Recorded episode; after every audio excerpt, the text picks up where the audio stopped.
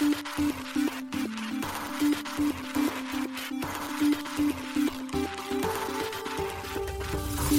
しい経済ニュース。この番組では現当社のメディア新しい経済が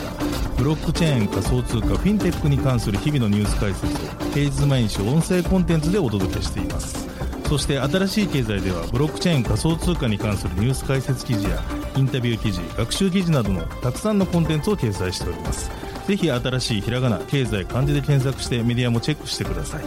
そして LINE 公式アカウントではメディアの更新情報を配信しております LINE 公式アカウントにもぜひご登録くださいこの番組はコイントレードの提供でお送りします。コイントレードは上場企業グループで金融庁登録済みの暗号資産販売所。トレードはもちろん預けるだけで暗号資産が増やせるステーキングサービスでは国内最多の10銘柄を取り扱っています。ポッドキャストの概要欄のリンクからぜひチェックしてください。ステーキングならコイントレード。幻冬舎新しい経済編集部の大塚です。高橋です。はい、本日は12月の28日木曜日です。今日のニュースいきましょう。DNA が1月にオンチェーンゲームトリビアテック提供へコインベースのイーサ L2 ベース採用で香港金融管理局ステーブルコイン発行体に対しライセンス取得義務付けを提案ワールドコインシンガポールでオーブ検証サービス開始。米マイクロストラテジー約877億円相当のビットコイン追加購入。合計保有数18万 9150BTC に。SBI とトレードフィネックステック合弁会社 SBIXDC ネットワーク APAC 設立。オンチェーン取引プラットフォームサンダーターミナルで約2700万円相当のイーサ不正流出ハッキング被害受け。MMD 研究所の暗号資産に関する調査2023年で利用開始は1位メルカリ2位楽天ウォレット3位ビットフライヤー一つ目のニュースは、取材 DNA が1月にオンチェーンゲーム提供へコインベースのイーサレイヤー2ベース採用でというニュースです。DNA が2024年1月にオンチェーンゲームをリリースする予定であることが分かりました。公開された情報によると、同ゲームタイトルはトリビアテックです。現在、公式 X アカウントが公開されており、12月18日から3件の情報がポストされています。18日のポストでは、トリビアテックのタイトル名が、22日にはトリビアテックがオンチェーンゲームであることが明かされています。また、27日にはベースとの提携が発表されています。同ゲームはベースでメインネットローンチすることも報告されています。なお、トリビアテックについての情報は、公式 X アカウントから今後徐々に公開されるようです。ベースは米大手暗号資産取引所コインベースが開発したイーサリアムのレイヤー2ブロックチェーンです。今年8月にメインネットをパブリックローンチしていました。ベースはオプティミズムの技術に基づいたブロックチェーン開発用ソフトウェア OP スタックを用いて構築されたイーサリアムのレイヤー2ネットワークです。ネットワークトークンの発行予定はなく、ガス代としてはブリッジしたイーサを使用します。新しい経済編集部がトリビアテックでベースを採用した理由について DNA へ取材したところトリビアトリビアテックのプロダクトオーナーである島岡秀友氏より次のコメントを得ました。ベースを選んだ理由は、まず、マルチプレイのカジュアルゲームを提供する上で、より早く、安く利用できるブロックチェーンを選定することは、ほぼ必須の要件でした。近年のイーサリアムレイヤー2エコシステムの成長によって、コストやファイナリティの問題が解決されてきており、イーサリアムのネットワーク効果を保ったまま快適に利用できる点は、ポジティブな要素でした。また、今回はコンシューマー向けアプリをリリースするため、それらのエコシステムが盛り上がってきているチェーンを選定することも重要な基準でした。そのため、フレンドテックやベースポイントなどの多くのアプリが生まれているベースのエコシステムは非常に魅力的に見えました。チームとしてグローバルなサービス開発の検討を進めている中で、世界レベルで成長していて、コンシューマークリプト領域で盛り上がりを見せるベースを利用することは良い選択だと判断しました。と、島岡氏は述べています。続いてのニュースは、香港金融管理局、ステーブルコイン発行体に対し、ライセンス取得義務付けを提案というニュースです。香港金融管理局 HKMA はステーブルコイン発行体に対しライセンス取得を義務付け対応です。同機関と金融サービス財務局 FSTB が共同で公開したコンサルテーションペーパーにて12月27日提案されています。コンサルテーションペーパーの中で両局はステーブルコイン発行体に対し、香港の一つ以上の法定通貨の価値に連動するステーブルコインを発行する場合は HKMA から認可を受ける義務があると述べています。また、両局は同提案において、ライセンスを取得した発行体は香港で法人化され、スタッフが駐在すべきだとし、適切な保管体制の維持や流動性の高い予備資産の保有を行うなど、安定した運営体制を整える義務があると強調しています。また、コンサルテーションペーパーでは、ステーブルコインに対する規制に必要な権限を HKMA に与えることも提案されました。2022年に起きたテラ USD の破綻などを例に挙げ、ステーブルコイン発行体の債務不履行や破綻が金融システムに与える潜在的な影響を鑑み、適切なセーフガードを設けるとして、状況が許す限り HKMA にライセンス取得事業者の業務に介入する権限を与えることを提案すると述べています。なお、同提案へのフィードバックは2月29日まで受け付けられています。また HKMA はステーブルコイン発行体へ向けた規制上のサンドボックスを展開する予定であり、近日中に詳細を発表するとのことです。なお、サンドボックスとは新しいビジネスモデルやテクノロジーをテストするための安全な枠組みのことです。金融サービス財務担当のチャン・ハオエン次官は11月、香港フィンテックウィークにて HKMA が暗号資産取引の監督範囲を暗号資産プラットフォーム以外にも拡大させる意向であり、ステーブルコイン発行者の規制制度に関しては、財務局と HKMA が共同で指令文を発行する予定だと述べていました。また、同氏は多くの欧州企業が香港での拠点設立に関心を寄せていることにも言及。香港の暗号資産に関する監督状況は非常に明確であるため、同地区が安全に事業展開ができる土壌であることをアピールしていました。続いてのニュースは、ワールドコイン、シンガポールでオーブ検証サービス開始というニュースです。暗号資産プロジェクトワールドコインがシンガポールでオーブ検証サービスが利用可能になったと12月27日発表しました。ワールドコインはオーブと呼ばれるボール状のデバイスで網膜をスキャンし、各人それぞれの交際の特徴をデジタルコードに変換することで個人を識別するワールド ID を発行しています。オーブ検証サービスは今年4月より東京から開始されており、北米やヨーロッパ、中東、アジアの多くの場所で行われてきました。オーブのスキャンは無料ででき、スキャンしたユーーザーは暗号資産、ワールドコインを受け取ることができます。また発表によると、ワールドコイン関連企業の Tools for Humanity がシンガポールのスタートアップのアクセスとシンガポールフィンテック協会 SFA のメンバーになったといいます。ワールドコインはこの動きをプロジェクト立ち上げと協会への加盟は Tools for Humanity 製品開発チームのメンバーが最近行ったアジアでの複数都市ツアーを受けたものだと説明しています。また今回の発表ではワールドコインのワールドアプリのダウンロード数は500万ダウンロードを突破し、月間アクティブユーザー数は170万人になったことが伝えられています。またアプリ上の総取引数は3000万件を超えたとのことです。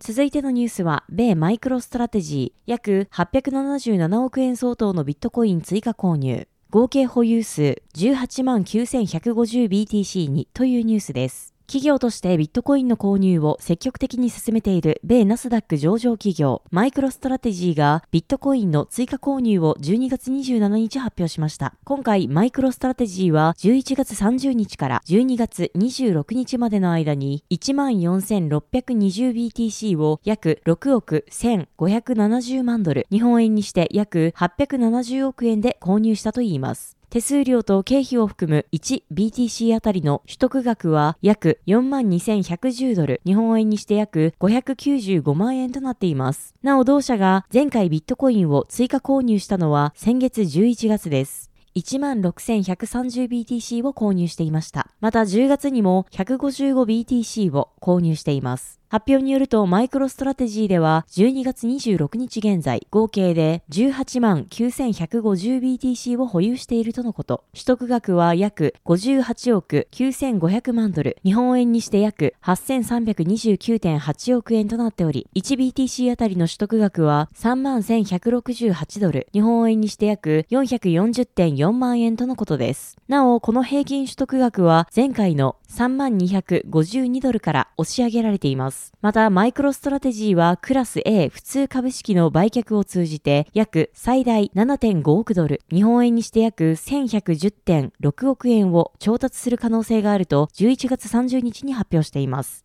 これについてマイクロストラテジーは12月26日時点で約107万6915株の株式を発行及び売却したと伝えています。発表によるとその売却による収入は販売手数料控除後で合計約6億1010万ドル、日本円にして約861.6億円になったとのことです。これを利用してマイクロストラテジーはビットコインを追加購入する可能性が高いと考えられます。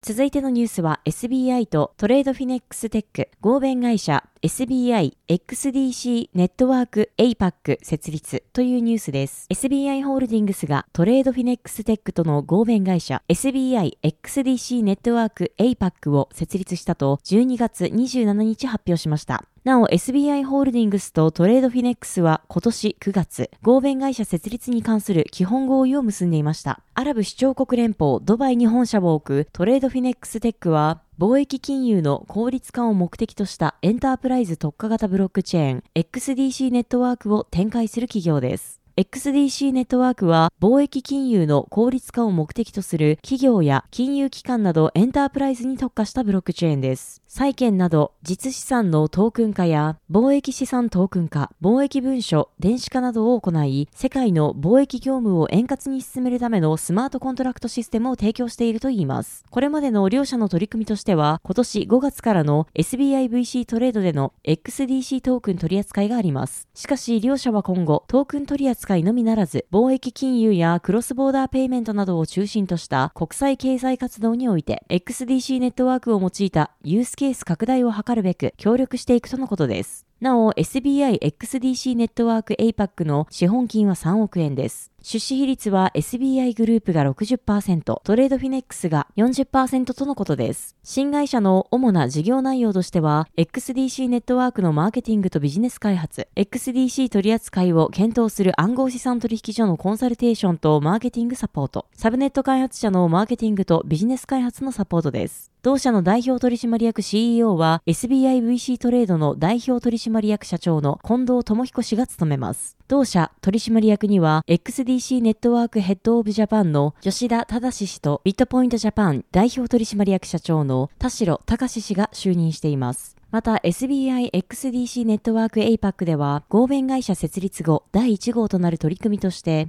XDC ネットワークと SBIR3 ジャパン提供のコルダ、そしてインペルグローバル提供のコルダブリッジを接続する実証実験を開始したといいます。当実験では企業間取引において発生するフィアット決済をコルダとコルダブリッジを開始、XDC ネットワークで行うものだといいます。プライベート及びパブリック両面で利用できるハイブリッド型ブロックチェーンを活用することで取引情報などプライベートな領域と価値の移転といったパブリックな領域を含む決済をワンストップで行うことが可能になるとのことです。これにより国際貿易などの事業者間取引を行う海外決済において法定通貨による取引と比べて効率的で円滑な決済手段を提供することができると SBI XDC ネットワーク APAC は述べています。続いてのニュースは Thunder Terminal でイーサとソルが不正流出というニュースです。オンチェーン取引プラットフォーム Thunder Terminal がハッキング被害により86.5イーサ約2700万円および439ソル約674万円のエクスプロイト資金の不正流出被害に遭ったことを12月27日に発表しました。報告によると発生したのは27日午前12時20分35秒世界協定時ということです。 Thunder Terminal は今回のハッキング被害について XQ ツイッターで誰の秘密鍵も侵害されることはありませんとしまた1万4000を超えるウォレットのうち影響を受けたのは114のみでした私たちは9分未満で攻撃を止め今後も資金は安全ですと説明していますまた、サンダーターミナルでは秘密鍵を保持していないことから、攻撃者がウォレットにアクセスできなかったため、同プラットフォーム上でハッキングの影響を受けたウォレットは全体の1%未満だったといいます。なお、デスクトップのウォレットではハッキングの被害を受けなかったということです。そして今回被害を受けたユーザーに対しては全額の返金措置がすぐに行われ、10万ドル分のクレジット付与と今後の取引における手数料が0%になる措置も行われるということです。なお、最新の情報では、サンダーターミナルが28日中に復旧し、取引を再開する予定であることが報告されています。サンダーターミナルは、ハッカーがユーザーに資金を返却する場合においては、ハッカーと交渉する予定としており、そうでない場合は、米国の司法制度における最大限の範囲で、今回の犯罪行為を追及する予定としています。なお、ハッカーがすでに86.5イーサ2700万円をプライバシープロトコルのレールガンに送金したことも報告がされています。続いてのニュースは MMD 研究所が2023年暗号資産に関する調査実施というニュースです。MMD ラボ運営の MMD 研究所が2023年仮想通貨暗号資産に関する調査を実施し、その結果を12月25日公開しました。この調査は2023年11月24日から11月29日の期間にて20歳から69歳の男女3万人を対象に行ったということです。そのうち暗号資産取引所サービスを利用したことがあると回答したのは10.8%になったといいます。なおこれを青年代別に見ると、最も多いのが男性20代で21.4%、次いで男性30代が20.6%、男性40代が16.5%、そして女性20代が11.8%と続いています。また、暗号資産取引所サービスを利用したことがあると回答した3240人を対象に、利用したことのあるサービスを聞いたところ、楽天ウォレットが27.5%と最も高く、次いでビットフライヤーが23.1%、コインチェックが19.8%になったということです。次に暗号資産取引所サービスを2023年に利用開始したと回答した1728人を対象に2023年に利用開始したサービスを聞いたところメルカリのビットコイン取引サービスが24.7%と最も多く次いで楽天ウォレットが24.2%ビットフライヤーが11.3%になったということです。その他にもこの調査では本調査として予備調査から抽出した暗号資産取引所サービス利用経験者1600人を対象に利用したことがある暗号資産取引所サービスの利用を開始したきっかけを複数回答下で聞いています。なお、対象の取引所は楽天ウォレット、ビットフライヤー、コインチェック、GMO コイン、メルカリのビットコイン取引サービス、DMM ビットコイン、SBIVC トレード、ビットバンクの7取引所で各200人からアンケートを取っています。その結果、取引所サービスを利用したきっかけとして、楽天ウォレット、メルカリのビットコイン取引サービスはポイントで購入できた。ビットフライヤー、コインチェック、GMO コイン、SBI、VC トレード、ビットバンクは投資に興味があった。DMM ビットコインは広告を見て興味を持ったが、それぞれきっかけの理由の1位となっています。はい、本日のニュースは以上となります。このように私たち、新しい経済編集部では、ブロックチェーン暗号資産に関するニュースを平日毎日ラジオで配信をしております。本日ご紹介したニュースはすべてサイトの方に上がっております。ぜひサイトの方も見に来てください。新しいひらがな、経済漢字で検索して見に来ていただければと思います。そして本日の配信が年内で最後となります。次回の配信は1月9日火曜日からです。新しい経済を本年もお聞きいただきましてありがとうございました。ありがとうございました。